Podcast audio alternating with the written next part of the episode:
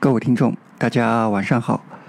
不知道各位有没有注意到，本专辑已经改名为《剑心杂谈》，这是为了在本专辑中容纳更多的内容。本专辑也将作为本电台的重点主打专辑，内容也将从前期的谈论中医转向更广泛的领域，比如上一个关于博弈的“立于不败”系列。不知道各位听众觉得“立于不败”系列的内容如何呢？好了，下面我们先以一个简单的问题开始今天的内容。在我念两遍题目后，请各位听众暂停一下，在评论中给出您的答案后，再继续收听下去。问题如下：杰克正在看着安妮，而安妮正在看着乔治。杰克已婚，乔治未婚。请问是否有一位已婚人士正在看着一位未婚人士？A. 是的。B. 不是。C. 无法确定。我再念一遍。杰克正在看着安妮，而安妮正在看着乔治。杰克已婚，乔治未婚。请问是否有一位已婚人士正在看着一位未婚人士？A. 是的。B. 不是。C. 无法确定。好了，请在继续收听之前留下您的答案。这个问题是由赫克多·莱维斯克提出的。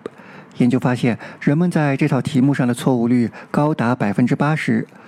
绝大多数人选择了 C，无法确定，而正确的答案应该是 A。是的，有一位已婚人士正在看着一位未婚人士。虽然题目中没有给出安妮的婚姻状况，但是如果安妮未婚，那么已婚的杰克看着未婚的安妮；如果安妮结婚，那么已婚的安妮看着未婚的乔治。两种情况都是答案 A 成立。不知道各位听众是否做对了？我想很多听众在听第一遍的时候就已经有了答案，而且在听第二遍的时候还在心里核对了一下自己的答案是否正确，可是却依然没有发现最初的那个答案就是错误的。在这个问题中，需要使用到逻辑推理的能力，或者叫做完全吸取推理。吸是分析的吸，这种能力属于理性能力的一种。当我们在看推理小说或电影时，我们就会启动这种能力，假装自己也是侦探，通过对已知线索的推理分析找出真相。另外，在做数学题目的时候也会使用到。但是如果没有特别的提醒，或者没有进入特殊的场景，或者没有戒备之心的话，大脑就不会启动这种分析能力，而是使用了另外一种称之为启发式加工的思考方式。它会快速的得出一个结论。我们再来看一个简单的小学数学题：球和球拍的总价是一美元，已知球拍比球贵一美元，请问球的价格是多少呢？很多人会脱口而出，球的价格自然是零点一美元。但是我们只要再想一下，就会发现这个直觉给出的答案是错误的。球的价格是零点零五美元。研究者收集了上万名大学生的回答，其结果令人吃惊。哈佛大学、麻省理工学院和普林斯顿大学中，百分之五十以上的学生给出了错误的答案。在稍差一点的大学里，则有百分之八十以上的学生给出了错误的答案。这个问题所反映的是人们的过度自信。过度自信是我们轻易就相信或接受了第一个出现在我们头脑中的答案，而不愿意再去费力思考。过度自信也并非是一种理性思考。所以，大卫·赫尔说：“人类大脑所遵循的准则是能不用则不用，该用脑时也不用。这是一种思维懒惰的表现。这种现象也被解释为人人都是认知的吝啬鬼。”现在需要各位听众想一下。以上这两个简单的问题都与智商无关，而都与理性有关。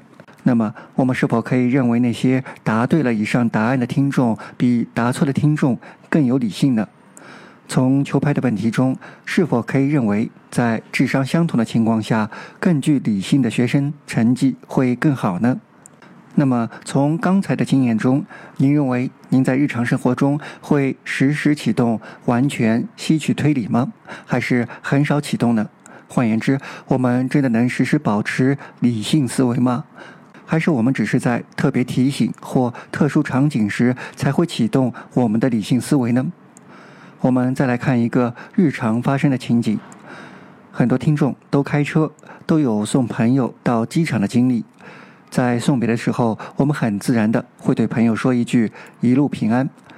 然而，考虑到车祸死亡的概率是飞机失事概率的三倍，那么这句话是否非常搞笑呢？但是在我们头脑中，汽车事故的画面并不像飞机失事现场画面那么鲜活真实。这种信息的鲜活性影响了个体理性的判读，因此风险高的反而祝福风险低的一路平安。在二零零一年的九幺幺恐怖袭击之后，由于人们害怕飞机失事，汽车成为了多数人排除飞机之后出行的首选。研究者通过调查发现，仅在二零零一年的最后一个月，由于放弃飞机选择驾车而增加的死亡人数就超过了三百人。这类被鲜活的信息所误导的例子，在我们生活中比比皆是。媒体宣传、广告都试图通过展示鲜活的信息而诱导我们，或让我们得出非理性的结论。马旺希纳克的研究团队给试验者提供以下信息：你在饭后的新闻上得知，食用超市购买的牛肉套餐可能会导致人感染牛海绵状病。接下来，让实验者在七点量表上回答两个问题：一。你将在多大程度上减少购买这类牛肉套餐？二，假设你身处上面的情景，你将多大程度上改变你的饮食习惯，减少红肉，并增加其他食物的摄入？毫无疑问，实验者都决定要减少牛肉的摄入。可是，另一组实验者在听过相同的问题之后，愿意做出的改变程度更大。两个实验唯一不同的改变是，把牛脑海绵状病改为疯牛病。相对于牛脑海绵状病来说，疯牛病更容易引发我们对一种令人毛骨悚然的动物病毒的想象。只要措辞上的微小改变，都会引起情感的改变，进而影响到人的行为和想法。比如转基因就不是一个很好的名称，比如中西医之争这种叫法，也是通过唤起国人的感情的一种做法。人们不在意现代科学拯救了多少人，对国人的健康影响的比重，而是更津津乐道于个人的经验、名人的言论等。有多少诺贝尔奖获得者和科学家的研究结果，国家权威机构的研究报告，都无法抵消一个错误而鲜活的谣言。各位听众，请您回想一下：通常打动我们的是数据还是图片？是惊人的故事还是严谨而普通的事实？您认为身边有多少人会不自觉地根据听到的故事自动得出结论？这个比例有多高呢？人们根据各种电视剧、历史剧中的表演来学习历史知识，根据各种小说来幻想古代人们的生活。不知道是受了什么毒害的影响，竟然有一种言论是过去比现在美好，要复古。有人说过去吃得好，无污染。其实，在过去。绝大部分人都得忍饥挨饿。有人说过去的人道德水平高，可是有句话是“仓廪实而知礼节，衣食足而知荣辱”。那么，中国历史上有多少时间、多少人能吃得饱、穿得暖呢？还有很多人大谈中医没落了，中医失传了，好像过去的中医水平有多高。在一七九三年，英国人派遣马加尔尼访华觐见乾隆。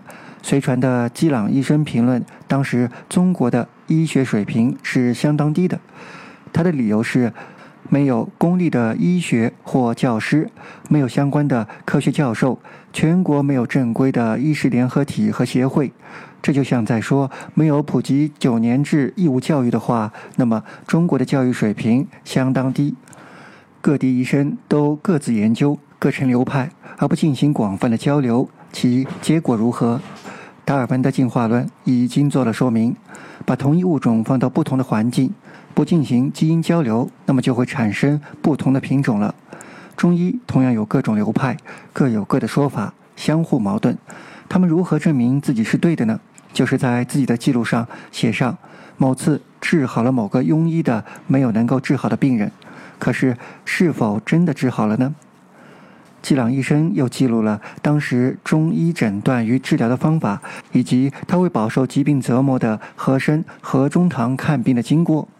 相关的内容已经在本专辑之前的补充节目中完整的录制了，这里不再重复。阿宝医生说得好，我哪儿都不想去。在我看来，穿越是件非常悲惨的事。在我看来，穿越最主要的危险是你会失去现代医学的保护，而如果你失去现代医学的保护，那么你会发现活下来是件非常不容易的事。乾隆皇帝总共子女二十七人，平均寿命只有二十四点二岁，其中女性是十八点八岁，男性是二十七点七岁。在帝王之家尚且如此，那么平民就可想而知了。如果各位听众穿越到古代，那么相信很多听众都是活不到现在这个年龄的。因此，那些想要穿越的说过去好，要回到过去的人，是不是傻呢？就如盲人摸象一样，他们只见树木，不见森林。何况他们以为看到的树木，其实也都是虚构出来的。为什么我们会相信这些不真实的事情呢？这与我们的另一个认知障碍有关。人们喜欢寻找事物的因果关系，会把毫无关联的事物联系在一起，因此往往得出错误的因果关系，甚至把随机发生的事件说成是有因果关系的。赫布里底群岛位于苏格兰北部。对于岛上的居民来说，头发里的虱子是生存所必须的。一旦这些虱子离开他们的寄主，寄主就会生病发烧。因此，为了驱走高烧，当地人会故意将虱子放进病人的头发里。表面看来，赫布里底群岛人是正确的。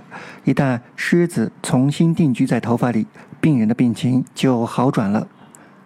怎么样，各位听众是不是很熟悉？是不是很有传统医学的朴素真理？我想，如果你对此表示怀疑的话，一定会被赫布里底群岛的传统岛民反驳。他们会振振有词地说：“历史的经验以及无数次的事实都告诉我们，狮子可以治疗疾病。”当然，赫布里底群岛的岛民还是落后，没有总结出一套理论，类似阴阳五行。这样，他们的回答就会更加的高大上起来，可能就会是这样的：身体发热属于阳气过盛，这个时候就要用阴来调理。狮子属于阴，这样阴阳就调和了。还有一种毒素论会这样说：生病是外邪入侵的结果，狮子通过吸食体内的血液，同时也把身体内的毒素给吸走了。有了理论支持，那么就可以推导出更多的治疗疾病的方法了，比如蚂蟥、蚊子、吸血蝙蝠等。不过，我想赫布里底群岛的岛民不会用吸血蝙蝠来治疗疾病，因为他们的医疗文化还很落后，还不会归纳总结，用理论来指导医疗。那么，狮子之所以会离开发烧的病人，是因为他们的脚烫得受不了。一旦病人恢复了，他们自然就回来了。当谜底揭开的时候，是否很好笑呢？可是你是否会觉得“吃啥补啥”这种朴素而传统的思想可笑呢？我们往往能辨认出别人的错误，而忽略自己的错误的因果关系的最好例子是出生率下降和德国的仙鹤配偶数量下降之间的联系。如果画出1965年到1987年两条线的发展，它们几乎可以完美的重叠在一起。那么，我们应该相信仙鹤送子吗？各位听众，是否注意到我们身边经常发生这种因果错误呢？你估计周围人因为因果错误而产生错误的信念的比例有多高？认知错误还有很多例子和表现，在《清醒思考的艺术》一书中列举了五十二种。下一集我们还会继续讨论，这里就不再过多的举例了。现在，各位听众，请思考一个问题：我们是怎么知道自己是理性的呢？是因为我们运用了理性的思维，还是因为我们认为我们多数的信念是正确的，行为多数时候是合理的，因此可以得出我们是理性的呢？这是不是有点像狮子治疗病人呢？如果找某个医生看病的病人有百分之七十是自愈的，那么这个医生是否可以称自己是名医呢？我们很害怕自己不理性。如果说别人不理性，那是一种很严重的指责。可是事实上，通过以上这些例子，您也许已经隐约感觉到，我们在绝大多数的时候都是认知的吝啬鬼，在绝大多数时间里，我们都没有使用理性思维。在进一步了解为何我们并不理性之前，我们先来了解一下人类认知的基本知识。认知神经科学和认知心理学领域的研究证据都支持这样一个结论：大脑的运作可分为两种不同的认知过程，功能各不相同，各有优劣。类型一加工的本质特征是其自主性，又称为自动化加工或自主心智。特点是自动化，执行速度快，无需对所有的可能性情况进行大量分析，计算负荷低。因而成为人类信息加工的默认方式。这种方式下，大脑在使用认知资源时极为吝啬，喜欢走捷径，因此我们也称之为认知的吝啬鬼。人类在大多数时候都是认知的吝啬鬼，常常致使我们深陷不理性的泥潭。这就是认知的第一种类型，它快而不当，但它又是我们的默认模式。类型二。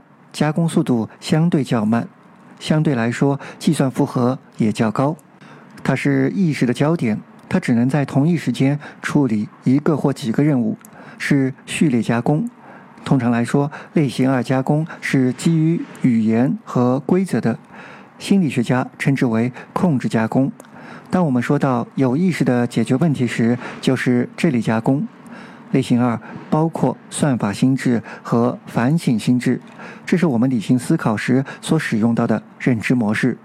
在《思考快与慢》一书中，又把两种类型称为快与慢，或系统一和系统二。如果理性可以使目标最大化、利益最大化，为什么人类会成为认知的吝啬鬼，受困于非理性呢？原因在于进化，是进化塑造了人类今日的认知机制，进化造就了人类的非理性。就如彼得·理查德在《只靠基因是远远不够的》一书中写道：“实际上，所有动物在严酷的自然选择法则重压之下，都愚蠢到只残留了可以快速逃生的智能。虽然相比一个需要深思熟虑、证据确凿才能做出的判断来说，胆小慎微、风险厌恶的推论策略，即基于少许的证据快速得出即将身临大敌的结论，通常会带来较多的错误信念、较少的真实信念。就如咕咚这个故事所要反映的一样。事实上，自然选择并不在乎事实与真相，它只关心是否能够繁殖成功。我们来看一个现实版的咕咚的例子。在《停滞的帝国》第五十六章中，有一个小故事。一七九三年，英国人派遣以马加尔尼勋爵为首的庞大使团，分乘五艘船只来觐见乾隆。这个故事发生在觐见结束后的归途中。丁维提将三角望远镜充上电，以便看到远处的优美风景。这家仪器不止一次地吓跑了大批中国人，他们把它当作一门大炮，因而觉得英国人是地球上最凶恶的民族。如果理性能增加生存几率，那么进化一定使我们更理性，而理性更多的是在能够生存的基础上，找寻如何更好的生存。因此，我们经常会做出类似听到咕咚而害怕，甚至逃跑的举动。另一个原因在于，大脑需要在两种模式间做出取舍，即在功率和消耗之间有所取舍：是要快速、能耗低、多进程，还是要准确、能耗高、单进程？而在人类的进化历史中，人类随时随地的在进行着多任务处理，既要躲避危险，又要搜索猎物，即使是在睡觉的时候，都要睁一只眼闭一只眼，在各种压力下。人类很难有机会如同现代人一样安静地独处一室，一个时间段内只做一件事情。当然，即使在现在，如果不关闭手机、电脑、电视、网络等，你也很难在一个时间段内只考虑一件事情。为适应随时随地的多任务处理的要求，进化也自然会把第一种认知模式——吝啬鬼，设置为大脑的默认模式。这种默认方式千百年来都是非常棒的。但是在环境发生了剧烈变化之后的今天，这些默认模式已经不能很好的服务于我们人类的需要了。过去我们强调的是生存，而现在生存已经不是问题的时候，如何生活得更好成为了主要的问题。因此，理性才在此时显得如此重要。现代生活中高度发展的商业环境，对于一个认知吝啬鬼来说，可谓险象环生。认知的吝啬鬼会被那些掌握了如何标签化、如何设定锚定值、如何控制信息生动性的人占尽便宜。如果过度依赖类型一，将会失去个人的自主性、独立性，会使得我们对广告推销毫无抵抗力。面对人为控制的环境，如果我们放弃理性思考，而任由吝啬鬼发挥，我们将被人牵着鼻子走。不易使用类型一的情景也许并不算很多，但这些情景往往是非常重要的。一种思维策略的重要性，并不是简单的通过计算它的使用数量所决定的。不能因为启发式加工在百分之九十八的情况下都可以得到一个近似值，就放弃对剩下百分之二的关键事件的谨慎分析。拉夫瓦格纳在一次访谈中说。我们在日常生活中所做的百分之九十九的事情，我将它们归于洗熨衣服类决策，是指一些我们必须完成，并且没有机会比其他人完成的更好，且没有什么太大价值的事情。我们偶尔会做出一些给生活带来巨大改变的事情，比如决定结婚、生子，或者如果你是一个投资者，你买了一只价值翻了二十倍的股票。也就是说，我们的生活是被为数不多的事情所掌控的，因此，我们一生中做过数不清的决策，而绝大多数的决策并不影响我们的生活质量，也就不会引起我们的注意。我们会默认这些决定都是理性的、最优的，即使再检查一遍，也很难发现其中的错误。而对于那些少数的几十个对一生产生影响的决定，才是最有价值的。这些决策使得启发式加工毫无用武之地，原因有两点：第一，这些数量很少、不经常发生的事情，是我们平时没有学习和训练的机会；第二，如果这些事情是独一无二的，那么从进化角度来说，没有太多加工此类信息的经验，因此不会具有进化适应性的潜意识模块来帮助我们加工相关信息。这都导致吝啬鬼在处理这些具有重大意义的决策时，为我们提供了快速而劣质的答案，从而引导我们的生活误入歧途。既然吝啬鬼会对我们的生活造成巨大的负面影响，一般节目制作到这里，在指出问题后，就要提供解决问题的产品了。比如广告进行到这里时，就该推出一款为您量身定制的特效超值产品了。但是我要说的是，其实如何克服吝啬鬼的方法，在上一个系列立于不败就已经给出了，那就是学习。刚才对于启发式加工无用武之地也说到了，由于偶尔发生，因此没有学习和训练的机会，所以通过学习和训练是可以克服吝啬鬼的启动的。在将来的生活中运用理性思维，可以避免很多损失，破解很多谣言。如果各位听众觉得本节目有所帮助、有所收获，那么请点赞、评论、转发，让更多的人也能得到提升。如果愿意打赏的，可以添加微信公众号“见心不艰辛”，打赏相关原创文章。最后总结一下今天的内容：一，人人都是认知的吝啬鬼，两种认知模式快与慢，各自的特点。三。进化使得我们成为认知的吝啬鬼。四，吝啬鬼对于影响我们生活中的重要问题，只能给出劣质的答案。